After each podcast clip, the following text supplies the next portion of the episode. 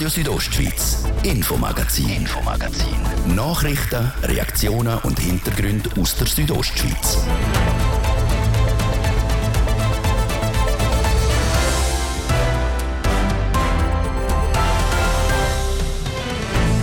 Eine Wiese, wo im Winter die Langlaufloipe vom Engadin Skimarathon durchgeht, soll für die Energieproduktion genutzt werden. Die Bevölkerung in Samaden hat dort nämlich am Bau von einer Solaranlage zugestimmt.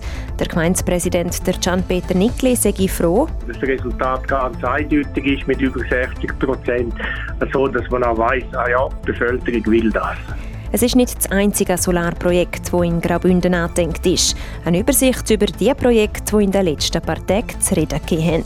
Und Brienz Prinzauls ist nicht nur vom abbrechenden Fels oberhalb vom Dorf bedroht, auch das Dorf selber rutscht immer schneller talwärts. Ein sogenannter Entwässerungsstollen soll Abhilfe schaffen, weil mit dem Bau kann es uns gelingen, die Rutschung so stark zu verlangsamen, dass Brienz auch noch in vielen Jahren oder Jahrzehnten bewohnt werden kann sagt der Sprecher der Gemeinde, der Christian Gartmann. Mehr zum 40 Millionen Franken Projekt, wie es genau funktioniert und wer dafür soll ins Portemonnaie greifen. Das ist das Infomagazin bei Radio Südostschweiz. Im Studio ist Seraina Zinsli. Einen guten Abend. Radio Südostschweiz, Infomagazin, Infomagazin. Nachrichten, Reaktionen und Hintergründe aus der Südostschweiz. Die Schweiz soll im Winter unabhängiger von ausländischem Strom werden. Für das hat der Bund letzten Herbst die sogenannte Solaroffensive beschlossen. Die fördert und vereinfacht den Bau von grossen hochalpinen Solaranlagen. Graubünden als Bergkanton ist für Energieunternehmen darum besonders attraktiv.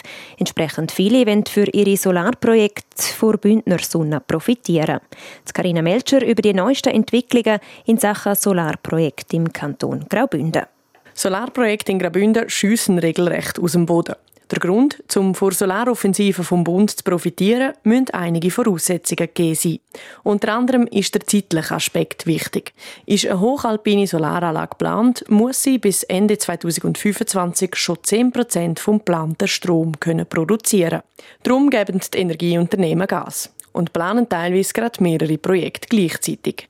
So zum Beispiel die Elektrizitätswerke der Stadt Zürich, EWZ. Laut dem Mediensprecher Florian Fleming will das Unternehmen in Savonin und in Splügen Anlagen bauen. Die beiden Standorte zeichnet aus, dass äh, die Sonne häufiger scheint als im Unterland. Die Sonneneinstrahlung ist intensiver. Es gibt eine Reflexion, zum Beispiel durch den Schnee. Und äh, durch die tieferen Temperaturen arbeiten die Panels auch effizienter. Das heißt, äh, die Anlagen produzieren Strom vor allem in den Wintermonaten und liefern damit den wertvollen Winterstrom, den wir benötigen, um einer drohenden Winterstromlücke sinnvoll entgegenzuarbeiten. Die Anlagen in Savonin und Splügen sind in der Nähe der Skigebiete geplant. Wo genau sie zustande kommen sollen, ist aber noch nicht klar. Die Projekte stechen noch ganz am Anfang. Auch noch nicht klar ist, wo der Strom denn hergehen würde. Sprich, ob er in Graubünden bleibt oder auf Zürich geht. Was man aber einschätzen könne, wie viel Strom die zwei Anlagen im Jahr produzieren würden. Im Idealfall sollen beide Anlagen zusammen jährlich rund 93 Gigawattstunden produzieren können. Wenn wir davon ausgehen, von einer Zweizimmerwohnung in der Stadt, dann könnte man ungefähr bis zu 58.000 Haushalte mit diesem Sonnenstrom versorgen. Bevor die Anlagen gebaut werden können, müsse noch einiges passieren. Die Gemeinden, die Bergbahnen und auch die Landeigentümerinnen und Eigentümer von Savonin und Splüga stechen die hinter dem Projekt, sagt Florian Fleming. Es brauche aber auch noch die Zustimmung der Stimmbürgerinnen und Stimmbürger. Dagegen schon weiter in der Planung ist eine Solaranlage im Oberengadin. Die Bevölkerung von Samaden hat letzte Woche bei der Gemeinsversammlung Ja gesagt zum Projekt vom Samadner Elektrizitätswerk. Die Anlage soll beim Flughafen Samaden entstehen und anderthalb Mal so viel Strom produzieren, wie die Gemeinde in einem Jahr verbraucht. Für den Gemeindepräsident, Gian-Peter Nickli, ist die Anlage eine Chance für das ganze Tal. Soberengadin als Tourismusdestination hat große Anlässe, die sehr viel Energie brauchen. Und ich glaube, auch der Tourist erwartet, dass die Talschaft auch in Richtung Energiewende aktiv wird, dass das Tal nicht nur Energie verbraucht, sondern auch die Energiewende mitmacht, und zwar sichtbar mit Photovoltaikanlagen. Die einzelnen Solarpanels beim Flughafen Samaden sollen senkrecht aufgestellt werden, mit sechs Meter Abstand zwischen den einzelnen Reihen. Etwa so wie Weinreben sieht das denn aus. Durch das bleibe der Schnee nicht auf den Panels liegen und das Land könne weiterhin auch für anders gebraucht werden. Auf dieser Ebene hat es Langlaufläufe, der Engadin-Skimarathon wird auch durch die Fläche geführt. Und das gibt die Dreifachnutzung in Zukunft. Also wir können Energie produzieren, man kann weiterhin Sport machen in Form von Langlauf und man kann weiterhin die landwirtschaftliche Nutzung gewährleisten im Sinne von Heugewinnung und dass man auch Tiere weiden Wenn alles nach Plan läuft, kann die Solaranlage in Samaden nächstes Frühling gebaut werden. Nebst diesen drei Solarprojekten sind im Kanton Graubünden noch weitere Anlagen geplant. Beispielsweise oberhalb von Klosters bei der Bergbahn am Madrisen, in der Nähe von der Bergstation Vorab in Lax und auch eine Handvoll in der Surselva. So viel zu den geplanten Solaranlagen im Kanton Graubünden. Eine Anlage, die schon länger in Betrieb ist, steht in Felsberg. Es ist die bis jetzt grösste Anlage im Kanton. Der Standort in Felsberg bringt nicht nur viel Sonne mit sich, sondern auch ein paar Herausforderungen. Nochmals Karina Melcher. Die Solaranlage Galinis in Felsberg steht rechts außerhalb vom Dorf beim ehemaligen Steinbruch am Galanda. Betrieben wird sie vom Energieunternehmen Rienergie. Die Idee, die dort herzubauen, ist vor über zehn Jahren entstanden, wie der Geschäftsführer von Rienergie, der Christian Kapaul, sagt. Architekturstudenten der Fachhochschule Graubünden haben bei einem Gestaltungswettbewerb für die Umnutzung vom Felsberger Steinbruch mitgemacht. Die sind dann mit der Idee gekommen, Energie statt Wein, Anlehnung natürlich an den Rebbergen von Felsberg, um dem Standort, wo natürlich sehr gut besonnen ist, können eine Anlage zu bauen. Energie statt Wein. Etwa 450 Haushalte pro Jahr können vor Solaranlage mit Strom versorgt werden. Felsberg versorgt seine Gemeinsliegenschaften zu 100 Prozent vor Anlage. Der Rest geht an die Gemeinden Rezüns, Bonaduz, Damins und Tomat Ems. Im Sommer 2020 ist die Anlage beim Kalanda in Betrieb genommen worden. Etwas, was beim Bau der Anlage speziell war, der Ort. Wir sind hier unterhalb von einer Felswand, einem ehemaligen Steinbruch. Und wo wir die Anlage schon konzipiert haben, sind wir davon ausgegangen, es kommt Stein oben ab, es könnte Stein oben runterkommen. Und darum haben wir hinten dran, hinter der Anlage extra einen Bereich frei gelassen, damit dann äh, die Steine, wenn sie runterkommen, das äh, die Anlage nicht beschädigt. In dem freien Bereich hinter der Anlage hat man einen drei Meter hohen Damm aufgeschüttet. Die Steine, die vom Berg abgekommen sind, sind dann hinter dem Damm liegen geblieben. Einmal, die meisten. Weil es sind gleich etwa die zu Steinschlägen gekommen, die einzelne Panels vor der Anlage beschädigt haben. Bei einer Überprüfung hat man dann gemerkt, dass der Damm einen Meter zu tief war. In den letzten Monaten ist das korrigiert und der Damm höher gemacht worden. Ganz ausschliessen können wir einzelne Beschädigungen aber nicht. Es wird auch in Zukunft wird es mal geben, dass ein Stein oben runterkommt und vielleicht das eine Modul tut beschädigen. Es ist Natur, wir sind in der Natur und das Stein oben runterkommen, mit dem haben wir auch schon von Anfang an gerechnet. Seit der Inbetriebnahme der Solaranlage vor drei Jahren sind von fast 4000 Panels gerade mal sechs kaputt gegangen. Laut Christian Kapaul ein kleiner Schaden. Die Felsberger Solaranlage, heute die grösste im Kanton, wird noch grösser. 1200 zusätzliche Solarpanels sind nämlich in Planung.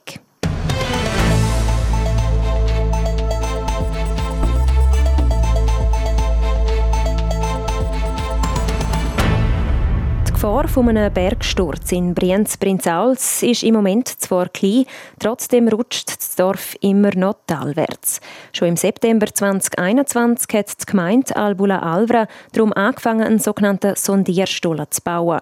Der hat gezeigt, dass der Stollen selber und die Entwässerungsbohrungen im Stollen dazu führen, dass das Dorf Brienz und das umliegende Gebiet langsamer rutschen.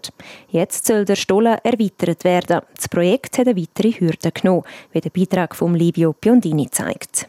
Letzte Woche hat es der Gemeinsversammlung das Okay zum Kredit gegeben.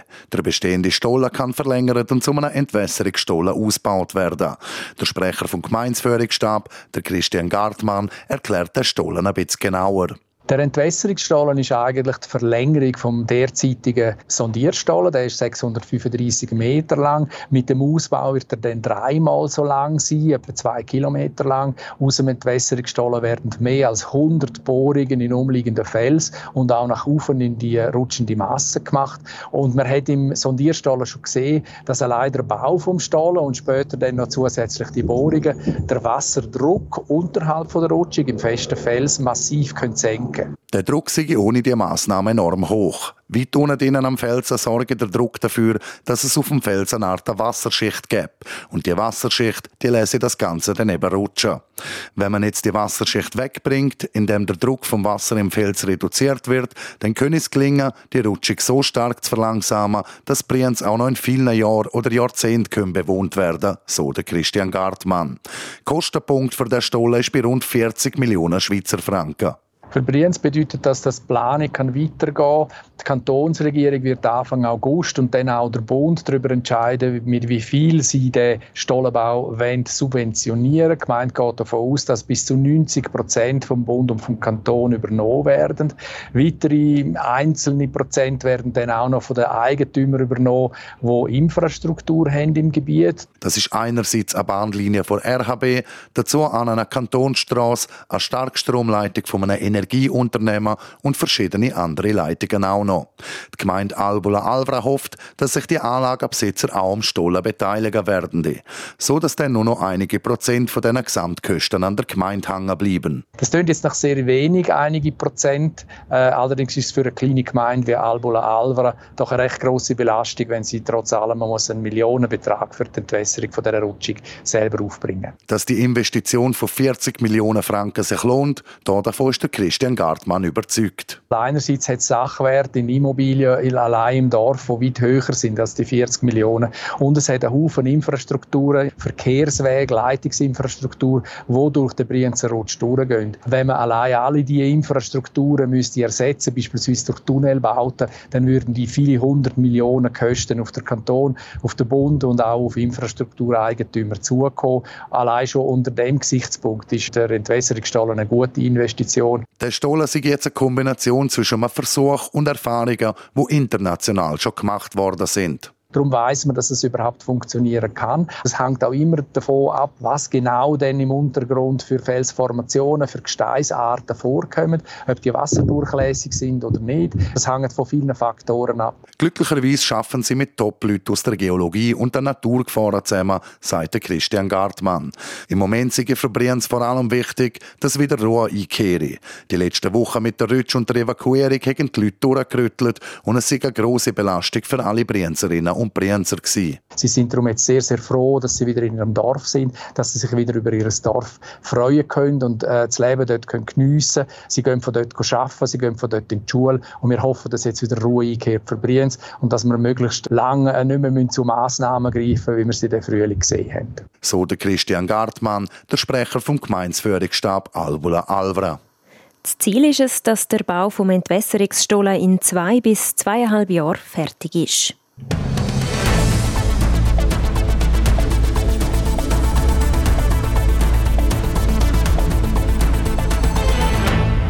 Am Engadin Skimarathon vom letzten März ist er als bester Schweizer auf den dritten Platz gefahren, der Jason Rüsch.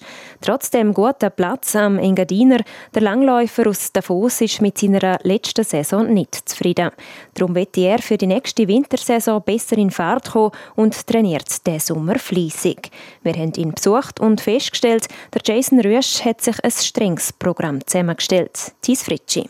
Der Saisonstart vom letztjährigen Weltcup im Langlauf hat sich für Jason Rüst gerade am Anfang schon verzögert. Wegen gesundheitlicher Problemen ist er beim Auftakt in Finnland nicht dabei gewesen. Er sagte von sich aus, dass er nicht so einen guten Winter hatte. Nach einer Corona-Erkrankung, wo er ziemlich lange am Kämpfen war, und einer Nasen-OP im Frühling, ist er aber parat für das Sommertraining. Und das findet zu einem gewissen Teil auch auf der Ski statt. Ja, momentan sind wir nicht auf der Langlaufski, momentan sind wir viel auf der Rollski. Das sind äh, die Ski mit Rädchen dran, die man viel sieht in Davos und, und der Umgebung. Viel auch zu Fuß. Dann zweimal Woche sind wir im Kraftraum zu treffen. Der Fokus Anfangs Sommertraining liegt beim Polysport. Viele verschiedene Sportarten, die verschiedenste Körperbereiche beanspruchen. Aber auch die Ausdauer muss trainiert werden. So gäbe es ein recht intensives Training. Ja, es ist sehr intensiv. Gerade äh, bis August macht man eigentlich am meisten Training, am meisten Volumen. Nicht ganz so intensiv im Winter. Aber äh, wir probieren immer wieder ein neue Inputs reinzutun. Wir trainieren zwischen 12 und 14 Mal pro Woche. Klar, es gibt eine Woche, wo wir weniger trainieren. Es sind so drei Eissysteme, drei Wochen, wo wir ziemlich viel trainieren und eine Woche, wo wir es dann ein bisschen lockerer nehmen. In Davos, wo auch der Trainingsstützpunkt ist, trainiert der Jason Rüsch vor allem im Team. Selbst auch, weil die meisten von seinen Gespendli in der Umgebung wohnen. Auf ein Training auf Schnee wird der Sommer aber verzichtet. Manchmal macht man es, das jetzt nicht. Wir gehen erst im äh, September auf Schnee, auf Oberhof, in den Kühlschrank, wo wir dem sagen. Also ist es ein Tunnel, der abgekühlt ist. Und den Oktober gehen wir auf den Gletscher. Aber ja, man muss auch schauen, wie der Sommer ist ob man den Anfang Oktober schon auf den Gletscher kann. Nur die Hai wird aber nicht trainiert. Im August geht der Jason Rüsch auf Norwegen auf für die Trollski-Wettkämpfe. Das für den internationalen Vergleich. Es werden dann auch mit anderen Sportlern aus dem Ausland trainiert. Und im September gibt es dann Leistungstests zusammen mit den Deutschen.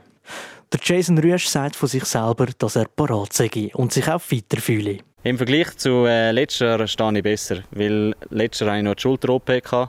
Ich konnte bis Mitte Juni habe ich nicht gross auf die Rollski können, bin vor allem zu Fuß unterwegs und diesen Vorsprung merke ich jetzt sicher, dass ich auch in den intensiven Einheiten schon vorne mag mitkämpfen Zeit hat er auf jeden Fall noch ein bisschen. Das erste Weltcuprennen im Langlauf der kommenden Saison startet erst Ende November im finnischen Rukka.